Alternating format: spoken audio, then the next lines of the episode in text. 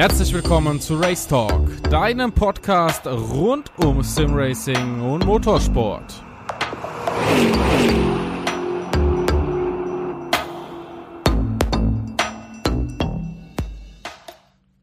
Ja, und damit herzlich willkommen zu meinem ersten Podcast hier in diesem neuen Format. Es werden doch einige Folgen aber heute fangen wir mit einem an, über den ich mich richtig, richtig freue. Er hat viel Motorsporterfahrung. Im Kart hat er angefangen, hat das Porsche Cup Fahrzeug äh, in diversen Serien bewegen dürfen, auch im Porsche, im deutschen Porsche Cup, auf der Nürburgring Nordschleife. Ja, und da durfte er dann auch noch andere Fahrzeuge bewegen. Den berühmten Scuderia Klickenhaus, diesen GT3 im Prototypen gewandt und natürlich seit diesem Jahr bekannt den Frikadelli Porsche. Philippe Laser, guten Abend. Guten Abend, hi. Ja, ich hab's gerade gesagt, Philippe. Du hast schon viele Fahrzeuge in deinem Leben bewegen dürfen. Ähm, da werden wir später auch noch ein bisschen näher drauf eingehen. Fangen wir aber von vorne an. Kart fahren. Kart 2005 bis 2008. Ähm, was, was hast du da gemacht? Ähm, wie, wie war das für dich als ja, junger Kerl im Kartsport dann Fuß zu fassen? Ja, vorweg, so jung war ich gar nicht mehr, ne? Also wenn man darüber äh, so sprechen kann. Es hat lange gedauert, bis ich dann meine Eltern mal überredet hatte, äh, in den Kartsport einsteigen zu dürfen. Ähm, ich glaube 13, 14 war es. Vorher immer viel Leihkart gefahren, da habe ich mich gar nicht so schlecht eingestellt und irgendwann war dann äh, der Step, dass man dann doch vielleicht mal in die Richtung professionellen äh, Sport mal geht. Mhm. Und äh, ja, mit 14 war es relativ schwierig. Im ersten Jahr habe ich fürchte hier auf die Mütze bekommen. Zweites, drittes Jahr Europameisterschaftsquali gefahren, auch dann qualifiziert. Also das ging dann schon langsam vorwärts, aber das ist natürlich auch die, die Problematik dann, wenn man äh, recht spät anfängt, dann muss man viel aufholen. Und äh, da habe ich natürlich am Anfang äh, die eine oder andere Träne verdrückt, mhm. weil man natürlich ganz schön einen die, auf die Mütze bekommt. Gerade im Kartsport sind die Abstände natürlich extrem äh, eng. Wenn man jetzt mal überlegt, ich weiß es noch ganz genau, in Česká Lípa, Tschechien, Europameisterschaftsquali, da ist man halt mit sieben Zehnte auf Platz 50. Und das habe ich mir natürlich nach zwei, nach zwei Jahren äh, Motorsporterfahrung, ich gedacht, das kann ja nicht sein, ich bin total untalentiert. Mhm. Aber wenn man das jetzt mal so ein bisschen äh, Revue äh, passieren lässt. Ich glaube, das war schon eine sehr, sehr gute Leistung für meine Erfahrung. Aber Kartwood ist grundsätzlich immer ein riesen, riesen äh, Vorteil, um in den professionellen Motorsport einzusteigen. Ja, Kart, ähm, du hast gesagt, das ist richtig eng. Man lernt viel. Jetzt sind wir ja ähm, bei einem Podcast, der auch so das Sim-Racing-Thema aufgreift oder immer so ein bisschen switchen soll zwischen Realmotorsport und diesem digitalen Motorsport.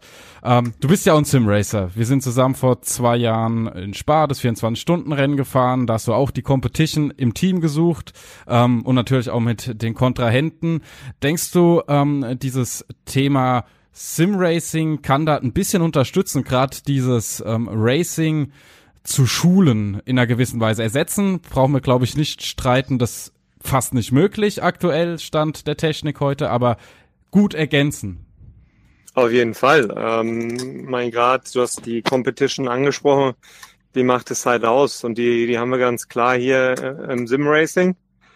Ähm, man muss das immer so ein bisschen unterteilen, dieses Popometer, was man so quasi in den jungen Jahren schürt und trainiert, das ist natürlich schwierig nachzu, nachzuarbeiten im, im Simracing. Klar, die Sim, Simracing-Aktivitäten werden immer genauer, es wird präziser, immer realer. Ähm, so eine Zahl für mich, so 75 Prozent, geht schon, geht schon in die Richtung Realität. Ja, aber so das ganze Popometer ist natürlich schwierig umzusetzen. Und das lernt man natürlich von der Pike auf im, im Kartsport. Es gibt auch andere Beispiele, die einen anderen Weg gegangen sind, gleich in den Tourenwagensport gegangen. Aber grundsätzlich ähm, ist gerade was das Popometer angeht, äh, der Kartsport äh, die Wiege des Motorsports, das sagt man ja auch so schön. Ähm, was man sicherlich lernen kann im Simracing ist einerseits das Auto vielleicht schon so ein bisschen abzustimmen, weil da werden die Simulationen auch immer, immer besser. Mhm. Und andererseits ist das Racing.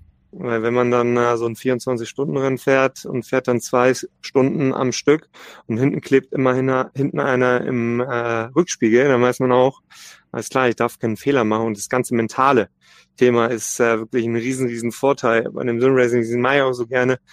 Ähm, es ist wie im Realen. Wenn hinten einer klebt, man, möchte, man darf keinen Fehler machen, sonst ist er vorbei. Und hier ist es genauso. Und das ist ein riesen, riesen Vorteil. Und die ganzen, ganzen Abläufe, Lenken, Strecken kennenlernen, das ist die Zukunft. Und da ist, glaube ich, das äh, Simracing ganz weit oben. Ja, Competition hat man äh, durchweg. Ähm, dieses Thema Streckenkenntnis lernen. Ähm, es gibt ja viele Teams, äh, die so ein bisschen skeptisch dem Ganzen gegenüberstehen. Aber ich glaube, gerade auch dieses Streckenlernen, wie du angesprochen hast, das ist ein Riesenvorteil, gerade wenn man das so virtuell machen kann. Oder ähm, sich, sehe ich das ein bisschen von der falschen Seite? Nee, ist genau, ist genau das Richtige. Und zwar gibt es das sogenannte Muscle Memory, also alle diese, diese Abläufe in deinem Körper, wenn man das schon irgendwo drinne hat, vielleicht schon mal geführt hat und selbst wenn es nur am Computer ist, dass man weiß, okay, dass der Körper weiß, da kommt eine Linkskurve, da kommt eine Rechtskurve, da muss ich so viel Lenkwinkel, was auch immer. Und wenn ich das natürlich schon so intuitiv drinne habe, dann brauche ich, dann kann ich schon ganz anders zum Beispiel in die Testfahrten starten oder ins erste freie Training. Weil ich muss die Strecke vom Layout jetzt nicht mehr kennenlernen. Mhm. Und die mhm. Strecken sind ja so genau, wenn wir jetzt äh, mal über iRacing sprechen, das passt schon extrem gut. Und wenn mein Körper weiß, alles klar, so ungefähr intuitiv nach 300, 400 Meter muss ich nach links lenken, dann passt das schon ganz gut. Und dann habe ich einfach einen riesen, riesen Zeitvorsprung. man sieht es in der Formel 1, wo, wo es limitierte Testfahrten gibt, Anzahl an Tagen, wo man wirklich extrem viel im Simulator macht. Und für mich, gerade so als, gut, ich kenne jetzt die Nordschleife, weil ich seit vier Jahren wirklich da sehr, sehr viel unterwegs bin. Ähm, aber da Beispiel, ich habe einen Kollegen, der macht jetzt seine Permit das ist auch das Beste, was ich gesagt habe, Mensch, hol dir das iRacing und fahr, fahr, fahr, fahr, fahr. Weil es gibt nichts Schlimmeres, als wenn ich dann äh, Metzgesfeld vielleicht ankomme und denke, da kommt eine Rechtskurve, weil das geht schief. Ja. Na, also dieses ganze Thema wird immer, immer mehr. Und äh, ich habe noch keine gute Kart-Simulation gefunden, muss ich ganz ehrlich sagen. Äh, ich habe da mal ein, zwei Mal so ein bisschen was angespielt. Aber gerade das für die Zukunft, die jungen Kinder, Kerle, wer auch immer, Damen, sich daran zu setzen, um trainieren und das schon mal drin zu haben, dann haben, muss ich vielleicht am Anfang gar nicht mehr das Streckenlayout kennenlernen, sondern kann mich gleich um ganz andere Sachen kümmern. Weil Zeit, Zeit ist Geld. Ja, ja. Und ich habe halt nicht vielleicht immer 20 Testtage, sondern vielleicht habe ich nur fünf und die will ich vielleicht auch mit den ganzen Settings, die ich verschieden ausprobieren möchte, damit lieber verplempern, in Anführungsstrichen, als jetzt vielleicht die erste halbe Stunde zu gucken, Mensch, wo geht's denn lang überhaupt? Ja. Vielleicht ist es auch so, gerade so das Thema, was viele von extern noch gar nicht so wahrgenommen haben. Die denken, ähm, dieses Sim-Racing-Thema soll den realen Einstieg komplett ersetzen, also diese Schulung komplett ersetzen. Aber ich denke, darum geht's in dem Thema nicht. Erstmal, du kannst virtuell Competition haben. Es gibt viele, die wollen auch gar nicht in den realen Motorsport, weil die wissen, sie können sich einfach gar nicht leisten. Und ähm, ja, du kannst aber trotzdem, wie du sagst, du kannst da lernen. Du kannst diese Muscle Memory, wie du es schön gesagt hast, finden.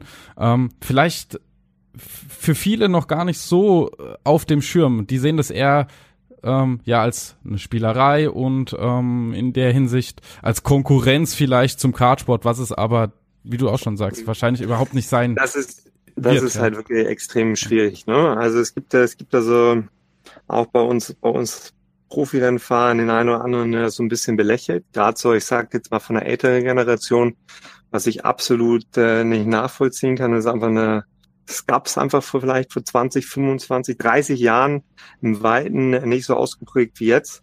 Mhm. Ähm, ich meine, es das heißt nicht umsonst E-Sport und ich habe einen großen Respekt vor den Jungs, der wir hatten da beide uns schon mal drüber unterhalten. ja. Es gibt Leute, die bei so einem 24 Stunden eine 70 Stunden vorbereiten. Diese ja. Zeit habe ich nicht. Ich bin ins kalte Wasser gesprungen jetzt gerade am Wochenende. Ich bin vielleicht vorher, vielleicht lass es 25 Runden äh, gefahren sein. Auch bei Weitem nicht mit dem ausgefeilten äh, Setup. Aber grundsätzlich, äh, das ist Sport. Und ich habe einen großen Respekt vor den Jungs, wie die das so machen. Das ist sehr professionell. Äh, wie das auch schon aufgebaut wird. Und man merkt, es wird immer immer mehr anerkannt auch. Ne? Ich meine, jetzt hat man in, in den letzten Jahren den Trend, dass sogar Rennteams in Anführungsstrichen das Ganze so ein bisschen unter, unterstützen, ihren Namen zur Verfügung stellen, das wirklich auch in dieses Social Media einbinden. Ich denke, das widerspiegelt das ganz gut, dass man das schon ernst nimmt. Ja, dass man ähm, die Wiege des Motorsports oder den realen Motorsport oder die ersten Steps damit komplett ersetzen kann. Gerade was das Thema Popometer angeht, das äh, ist schwierig zu sagen. Klar, das beste Beispiel für mich, wenn ich einen Untersteuern hier habe im, im Simracing, merke ich, lenk ein und das Ding geht nicht um die Kurve. Im Realen merke ich das. Ja? Ich mhm. merke, das Auto schiebt. Klar haben wir schon Simulatoren, die wirklich fast schon 5D sind, also wirklich mit diesen Aktoren und mit diesen Motions da arbeiten. Mhm. Fakt ist, wie will ich auch die G-Kräfte nachbilden? Soll ja jemand an meinem Helm ziehen. Und wenn ich mit so einem GT3-Auto mal auf die Bremse gehe, richtig fest, da kann ich bis zu 2,5 G oder gerade auch in den schnellen Kurven senken, was auch immer, zweieinhalb G generieren. Ja, wenn es nicht ein Tick höher ist, also es ist, wie will ich das nachempfinden? Und das ist so, das ist so ein bisschen die Schwierigkeit. Aber ähm, ich kann da auch so ein bisschen aus einem Erfahrungsschatz auch als Instruktor ähm, sprechen. Wir nutzen das zum Beispiel für die äh, Porsche Track Experience, wo wir Leute wirklich zum, zum Rennfahrer ausbilden. Das ist dann so die Porsche Race Experience, dass wir da wie so eine Schule die Leute daran führen. Und da haben wir auch einen Simulator, ähm, der extrem real ist. Vielleicht sieht man ihn, glaube ich, mal auf der Sim Expo oder da war, glaube ich, auch letztes Jahr und dieses mhm. Jahr vielleicht wieder. Wirklich ein Cup-Auto, wo die Pedale, die Knöpfe, alles an der gleichen Richtung, die Kräfte, die bewegender sitzt, um das mal so ein bisschen zu fühlen. Weil gerade die Kunden beispielsweise, wenn sie sich in so ein Auto einsetzen, viele Knöpfe, wenn die jetzt rausfahren und müssen zum Beispiel erstmal gucken, Mensch, wo schalte ich denn? Wo stelle ich denn ähm, ein wie das ABS ein? In dem Fall haben wir ja bei unseren schönen Anti-Blockiersystem im Cup-Auto sonst nicht, aber wo stelle ich das ein oder wo nehme ich den Trinker, den Flasher, was auch immer? Wenn du das schon mal in so einem Simulator trainierst und die Strecke dabei schon mal drin hast, dann hast du allein schon mal eine Stunde diese Eingewöhnungsphase hast du gar nicht, wenn er dann ins Rennauto geht und du kannst dich gleich auf die wesentlichen Sachen konzentrieren.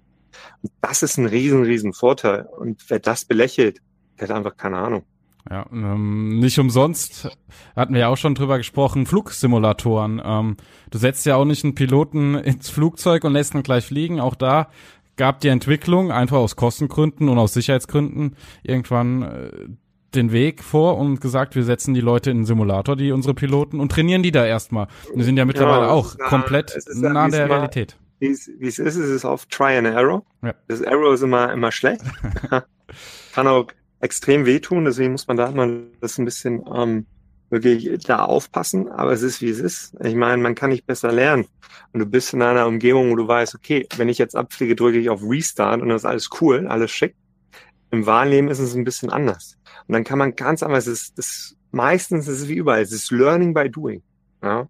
Es kommt nie einer und ist sofort äh, der, keine Ahnung, Philippe Laser, David Jano, wer auch immer, mhm. der wirklich schon Erfahrung im GT3-Auto hat, oder ein Sebastian Vettel, das ist alles Training. Ja, von der Pike auf ist noch nie ein Meister vom Himmel gefallen. Die einen sind talentierter, die anderen nicht. Es gibt alles und für und wieder. Also es ist wirklich Training. Ja, und dieses Training, gerade am Anfang, die ersten Steps, da ist der Simulator für gemacht für. Und das sieht man immer, immer mehr an die Rennen, die man da so fährt. Also wenn ich Doppelstint gefahren bin beim 24-Stunden-Rennen jetzt hier ins Bar, danach war ich durchgeschwitzt, weil ich hatte die ganze Zeit einen hinter mir. Das ist Sport, das ist mental. Ja, und das ist Training und das kannst du wirklich dann auch in, der, in die Realität umsetzen. Und das ist ein riesen, riesen Vorteil.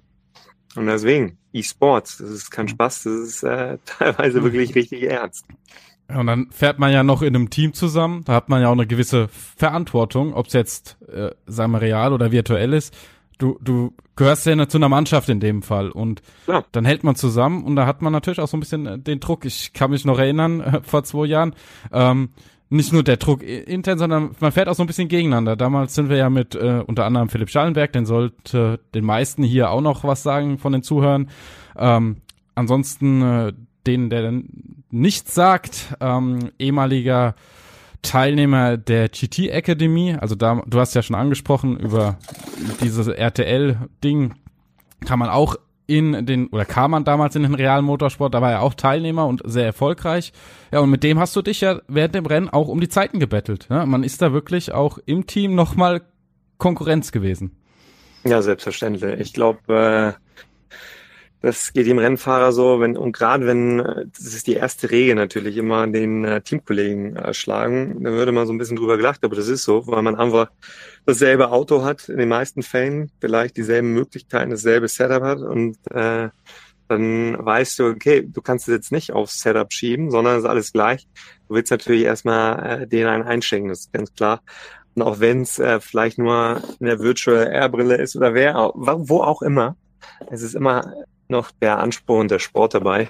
Und das ist, äh, hat richtig Bock gemacht. Und ähm, so, wenn ich die Zeit habe, mich vielleicht auch nicht 70 Stunden vorzubereiten, dann fahre ich gerne mit. Und ich merke auch, ich, jede Runde geht's besser, besser, besser, besser. Und es ist alles try and error and learn in my doing.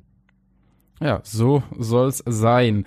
Ähm, wir sind ja ähm, ein bisschen weiter jetzt im Gespräch zwei Teams, für die du aktuell unterwegs warst in den vergangenen Jahren. Ähm, Scuderia Klickenhaus. Ähm, da hattest du ja auch schon in, in einem Gespräch gesagt, die haben da auch schon mit dem Simulator angefangen. Also gerade auch dieses besondere Fahrzeug ähm, mit, und dann ein Simulator. Also auch da geht man den Weg ähm, des virtuellen Bereiches. Nicht nur bei Porsche, sondern auch bei Scuderia Klickenhaus. Ja, gerade ähm, also speziell äh, unser unser Ingenieur, den ich äh, die letzten Jahre hatte, den äh, Dario Pergolini, mhm. der hat mit seinem äh, Pergolini Motorsport quasi was eröffnet, auch wie so eine Racing School. Natürlich einerseits im realen Leben, auf der Unterstützung auf der Strecke, ist es Coaching als Ingenieur, um das Auto abzustimmen. Und zweitens hat er sich wirklich ein äh, ja, einen prachtvollen äh, Simulator bei sich äh, in Liechtenstein hingestellt, mhm. der wirklich sehr real ist, ähm, um da auch wirklich Leute zu trainieren. Ja, und ähm, gerade die Zusammenarbeit mit dem Ingenieur ist immer extrem, extrem wichtig. Ja, ähm, man muss sich verstehen, man muss, der muss wissen, von was man redet und auch umgekehrt. Und da war es natürlich ein, oder ist es ein riesen, riesen Vorteil. Der betreut da die Leute. Wenn jetzt jemand eine neue Strecke, ein neues Auto kennenlernt, dann geht's an den Simulator. Er sitzt daneben, hat einen, äh, einen Sheet dabei und macht sich schon Notizen und man spricht miteinander und man kann da schon mal ein bisschen was ausbilden. Okay, das war jetzt ein bisschen untersteuern, dann könnte man den Schritt gehen. Also das ist wirklich wie so eine kleine Academy, ja, mhm. um die Leute äh, zu trainieren. Und da geht's immer, immer, immer weiter. Ja, weil das sind die ersten Schritte und man sieht es immer mehr, es kommt immer, immer mehr in Mode, in Anführungsstrichen, weil es einfach ein Riesentool ist, um Leute kennenzulernen und auch mal eine Idee zu bekommen. Und wenn man den Ingenieur gleich schon an seiner Seite hat, dann ist es natürlich ein Riesenvorteil. Weil dann ist das erste Beschnuppern weg, man weiß, von was man redet. Man kann äh, sich auch so ein bisschen Strategien zurechtlegen, vielleicht auch für die Zukunft. Und deswegen ist das ein, ein Riesenprojekt, was ich extrem spannend äh, fand. Ich war auf den Simulator, das ist wirklich ein Simulator, den würde ich mir auch gern äh, in mein Zimmer stellen, aber das Zimmer wäre fast schon zu klein, auf jeden Fall. ähm, Ingenieur, ähm, sprich, man arbeitet da natürlich auch so ein bisschen an dem Fahrzeug und so weiter. Glaubst du, das ist auch nochmal so eine Sache, die Simracing so ein bisschen besonders macht, dass man sich angenommen, wir haben jetzt ein LMP-Fahrzeug, die ja extrem komplex sind oder lass es ein GTE sein, ähm, dass man sich um wirklich ein gutes Setup zu bauen, da Autodidakt wirklich extrem viel beibringen muss im Vergleich, wie wenn du das anders ähm, betreibst, diesen Sport. Ja, es ist auf jeden Fall, was man, was man merkt, wofür mir leider dann auch die Zeit fehlt, ist aber grundsätzlich so, wenn die Leute sich natürlich wie äh, das Team 70 Stunden darauf vorbereitet, ist viel ausprobieren, ne? Mhm. Klar, als Ingenieur weißt du schon immer, an welchen Stellschrauben du spielen musst. Und ähm, ich bin schon immer beeindruckt, da hatten wir ja auch schon drüber gesprochen, was iRacing da so ein bisschen oder was sie in der Lage sind umzusetzen. Weil das ist schon extrem gut, wenn man sich das mal anguckt, was man da alles einstellen kann. Und gerade bei den äh, Fahrzeugen wie den RSR, äh, den ich extrem spannend finde, oder natürlich auch den 919, hm. das ist schon ein großes Tennis. Und wenn man weiß, in welche Richtung das geht, wenn man an dieser oder der Stellstraube geht, ist natürlich auch ein Riesenvorteil. Und wenn man das ah, sagen wir mal, zu 70 Prozent schon irgendwo Intus hat und sowas mitnehmen kann, wenn man dann vielleicht doch mal in einen realen Motorsport geht, dann kann ich mir durchaus vorstellen, es ist nicht äh, die Lösung überhaupt, weil es da, klar gibt's real doch nur so kleine Unterschiede, ja, ja, aber man weiß, wovon man spricht. Und das ist natürlich dann auch so eine Art Schule. Und ähm, das merkt man ja hier ganz klar bei den, bei den ganzen Games und selbst wenn es nur die Official Races sind, wenn man nur mit dem Base-Setup fährt, dann wird das nichts. Und das ist wie real. Ja. Also man muss, das, das, muss was machen, man ja. Muss man muss was machen. Und da ähm, gibt's ja die, die nur schnell fahren können. Dann gibt's die, die wissen, warum das, warum sie schnell sind.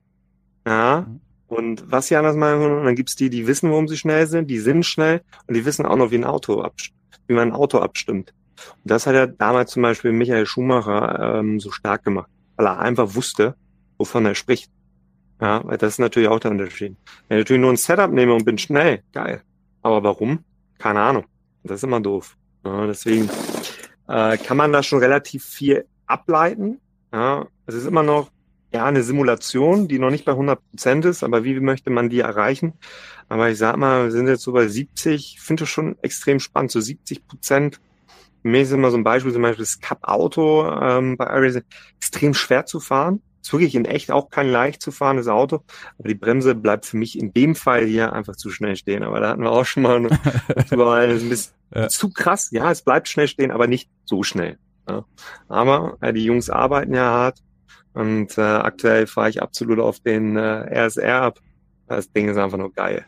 Ist der so ein bisschen vergleichbar mit dem Porsche GT3, den du aktuell bei Fricadelli fährst, oder geht er halt schon in eine andere Richtung? Also kannst du das schon auch so ein bisschen nutzen für ja, so dein bisschen, Training? Ja, ja ob man es jetzt nutzen kann, aber so vom Fahren ähm, ist es schon extrem auch den Unterschied dann zwischen den einzelnen Fahrzeugen zu sehen. Ne? Man hat ja den Ford GT, der Mittelmotor ist beispielsweise, ähm, Ferrari ja auch und auch da die Unterschiede, die spürt man ja schon bei dem, bei dem, bei dem Spiel hier extrem gut. Mhm. Man merkt es hier, der RSR ist natürlich, ist ja auch eine Art Mittelmotor in Anführungsstrichen, ja, mit dem umgedrehten Konzept, dass das Getriebe dann woanders ist, als es jetzt in dem R zum Beispiel ist.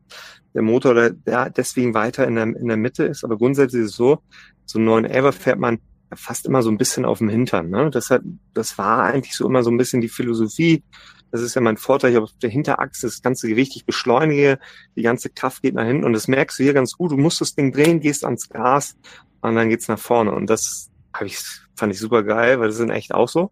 Mhm. Ja, gerade so ein R, den drehst du, gehst ans Gas und das ist eine Stärke, die Traktion aus der Kurve. Und das kann sie hier extrem gut nachempfunden. Klar. Und das macht dann natürlich Bock. Also ich finde es persönlich wirklich immer total interessant. Das ist einer der Fragen, die ich so immer stelle, du hast ja schon beantwortet, dieses Feeling, wie nah ist das Ganze an der Realität dran? Man hat ja immer dieses, diese Diskussion von Leuten, die nie in einem Fahrzeug gesessen haben, mit Slicks oder mit, der, mit dem Aero-Package, wie auch immer, also mit, in einem Rennfahrzeug. Die kennen ihr Straßenfahrzeug, setzen sich in eine Simulation und sagen, fühlt sich unecht an, total unrealistisch aber die haben ja überhaupt keinen Vergleich. Deshalb finde ich sowas total wertvoll.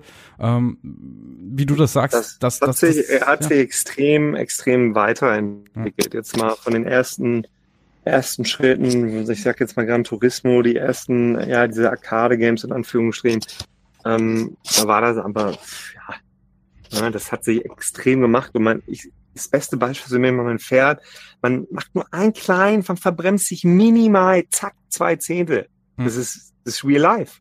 Hm. Das ist genauso wie in echt. Ja, wenn ich einen Fehler mache, ist meistens die Runde dahin. Und so ist es hier auch. Und das ist genau, was das ausmacht. Und deswegen nutze ich das wirklich auch als Trainingstour in Anführungsstrichen, um da wirklich in den harten Competitions einfach auch keinen Fehler zu machen. Nein, die Jungs, ne, wenn die da einen sehen, okay, dann sehen, okay, Philippe Laser, oh, dem möchte ich einen einschenken. Das ist geile Competition, ich kann es verstehen, ich würde es nicht anders machen. Ne? Und die haben ja ein Ziel, den will ich als erstes schlagen und dann gucken wir mal auf die Position. Und so geht's halt ab und es ist eine geile, geile Competition. Oh. Ja, und das macht Spaß. Und also es geht, es ist schon realitätserheblich beeindruckt, wie sich das wirklich, äh, deswegen war von Anfang an ein Riesenfan von, von iRacing. Mhm. Es hat sich noch weiterentwickelt. Und äh, ja, Assetto Corsa habe ich auch alles schon angespielt, aber ich habe wirklich meinen Favoriten ähm, auch äh, bei iRacing gefunden, muss ich ganz, muss ich ganz klar sagen. Muss auch sagen. Auch wenn mir die, auch wenn mir die Track Limits und die Safety Ratings manchmal ein bisschen die Stimmung vermiesen, ja. aber sonst macht Spaß. Dein iRating ist auch gar nicht so verkehrt. Glaub 3300, 3500? Wir waren ja schon mal bei äh, 4500, ja. aber auch da ist es wirklich so, man, dann fährt man mal zwischendurch, man hat vielleicht, man kommt vom Test nach Hause, hat Bock auch nochmal eine Runde zu fahren. Und wenn man nicht vorbereitet ist, kriegt man einen auf die Mütze und dann funktioniert das nicht. Und das ist halt, ist wie in echt. Ja, ich kann da auch nicht zu einer Rennstrecke hinkommen und sagen, okay, ich mache das freie Training nicht. Ich fahre mal gleich Qualifying und dann äh, wartet man steht auf Pol. Geht halt auch nicht. Ja, man muss sich schon darauf vorbereiten. Und dann hat man natürlich die eine oder andere Berührung und dann fällt man mal ganz schnell von viereinhalb auf drei und dann hat man natürlich auch, kann nicht wahr sein. Aber ich spiele einfach auch zu unregelmäßig. Aber trotzdem, was die Jungs da leisten, mit ihren hohen Rankings und Ratings und dann wirklich auch kontinuierlich die Leistung abzurufen, da sei nur Chapeau. Ja. Geile Nummer. Ja, auf jeden Fall. Ähm, ist, ist, wie gesagt, Sport, die Leute schwitzen. Wir haben es letztes Jahr bei der Sim Racing Expo gesehen. Du sagst es, ich äh, merke es auch immer, wenn ich denn mal zum Fahren komme. Es ist wirklich anstrengend. Man muss ja auch sagen, die Lenkräder, die, die bringen auch immer mehr Gefühl rüber. Popometer haben wir im, im realen, im virtuellen haben wir eher dieses Armometer, nenne ich es jetzt äh, so gerne, weil du fühlst halt im Lenkrad, was passiert. Ähm, aber du hast trotzdem einen Kampf und die Konzentration und ja, es ist klar. Also wenn ich überlege, wir haben jetzt, wir haben ja jetzt Pedalen auf dem Magen, wo über ja, 50, 60, 70 Kilo, 80 Kilo sogar noch höher, glaube ich. Ähm, ich meine, das ist wie wie in Real. Und gerade das kann man natürlich extrem als Trainingstool nutzen, beispielsweise für Fahrzeuge, die kein Anti-Blockiersystem haben. Ne? Weil das wirklich reinzukriegen, zu wissen, okay, wenn ich zu hart drücke über einen bestimmten Punkt, bleibt Reifen stehen. Das kann man ja alles schon justieren und einstellen. Das ist natürlich ein riesen Benefit, was das Training angeht. Und auch nicht immer nur das Thema Formel 1. Man hört davon, die machen so viel Simulation. Das ist nicht nur da so, das ist wirklich auch bei GT, GT3-Teams. In der Bourbon beispielsweise gibt es ein Team, was immer vorm Rennen einen Simulator-Test für alle Fahrer macht mhm. oder für die meisten. Dann fahren sie das Rennen in real. Und dann geht's eine Woche später und ein paar Tage später direkt wieder in Simulator, dass man wirklich einen Back-to-Back-Test hat. Wirklich. Okay. Zu gucken, um die Simulatoren immer besser zu machen. Ja? Das ist, dass man das real bearbeiten kann, sagen, Mensch, oh, das war aber in echt so. Mal, da war ich in der fünften Welle bei dem Tempo ungefähr, um das anzupassen. Also das wird immer ernster genommen und das ist die Zukunft. Ne? Ja, es ist die Entwicklung wie äh, mit allem in der Technik. Je, je mehr man hat, erstmal machen es die Großen, dann machen es die Kleinen und je mehr auch preisgünstiger gewisse Komponenten werden, ähm, desto einfacher wird es auch, das sich nach Hause zu portieren, weil ich meine, so ein 60, 70, 80.000 Euro Simulator stellen sich die wenigsten nach Hause, aber selbst mit den, in Anführungszeichen, kleinen äh, Home-Simulatoren kommt man ja schon recht weit. Und man hat den großen Vorteil, wie du auch schon angesprochen hast, ich kann als, sagen wir mal, 12, 13, 14-Jähriger, sofern es meine Eltern erlauben und das Geld auf Sponsoren mit einem ordentlichen Simulator, Rennen fahren gegen ein Philippe Lasa oder gegen andere. Und das in einem GT3, was ich natürlich in dem Alter normalerweise gar nicht machen könnte. Ja, aber das ist, äh, man wird so ein bisschen, ja, was heißt ins kalte Wasser geschmissen, aber das ist alles schon so Trainings, die man dann vielleicht dann, äh, das ist einfach, that's it. Ja, man fährt gegen Jungs, man hat dieses mentale, diese Muscle Memory, man hat das alles drinnen, das ist alles Training. Das ist vielleicht jetzt nicht den reinen Kartsport ersetzt, da brauchen wir nicht drüber zu reden. Ja. Aber vielleicht um zu gucken, um überhaupt mal so ein Gefühl dafür zu bekommen, bin ich dem Druck denn gewachsen? Wie sieht das aus? Ey, das Beste, was man machen kann. Und an die Jungs, niemals aufgeben, immer weitermachen. Wenn das der Anfang ist, man sieht, es gibt Leute, die haben es wirklich von dem Virtuellen ins Echte geschafft. Ja. ja.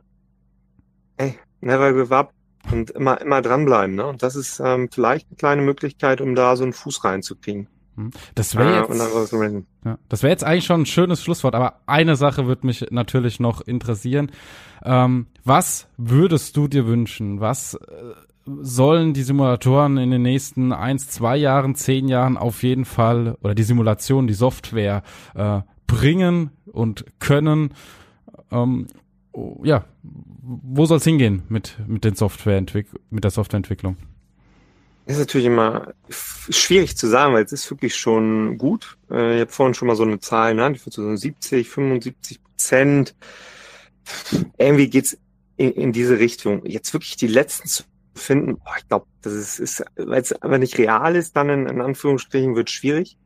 Was ich mir einfach noch mehr, mehr wünschen würde, dass äh, man sieht's, iRacing ist dann den Schritt gegangen und hat wirklich diese Testimonials, wirklich Leute auf dem professionellen Motorsport, professionellen Background, versuchen noch so ein bisschen mehr mit reinzubeziehen. Man sieht's, Porsche pusht da auch ein bisschen, was das Thema angeht. Ne? Ich glaube, du hast mir auch in dem Sim Expo, Auto ja. kommt dahin, wird alles so ein bisschen gepusht, ähm, dass man da noch mehr so ein bisschen dieses Know-how reinkriegt. Ja? Mhm. Aber sonst so, das Rad dreht sich immer weiter, auch das wird immer besser, die Hardware wird noch besser, die Software wird noch besser. Ähm, ja, wie gesagt, das Racing ist geil und äh, schwierig jetzt genau zu sagen, was sie verbessern können. Ich würde noch die Jungs ein bisschen mehr rein und mit dem Know-how aus dem echten und noch mehr wirklich diese Back-to-Back-Tests machen, um wirklich die Vergleiche zu haben und auch so ein bisschen die Zeiten anzupassen. Weil wenn ich mir jetzt angucke, was ein Cup-Auto bei iRacing auf der Nordschleife wert, das ist nicht real. ja, oder GTE oder dass man da irgendwie so ein bisschen, dass sie da nochmal so ein bisschen fein nivellieren und mal gucken, okay, das ist real und das funktioniert. Teilweise geht's sehr gut, mhm. teilweise ist es einfach zu schnell. Ja, es hat ja noch Zeit, das wird sich wahrscheinlich äh, doch in die Richtung entwickeln. Es gibt ja bei iRacing so diesen Satz, wir wollen es äh, so gut wie möglich, so fein wie möglich machen und denkt, da wird auf jeden Fall was kommen. Ja, Philippe, hast du noch was, was dir gerade so spontan einfällt, ähm, wo wir nicht drüber geredet haben, was vielleicht noch interessant sein könnte? Oder? Grundsätzlich, grundsätzlich würde ich sagen, ähm, hab Spaß in deiner Reihe.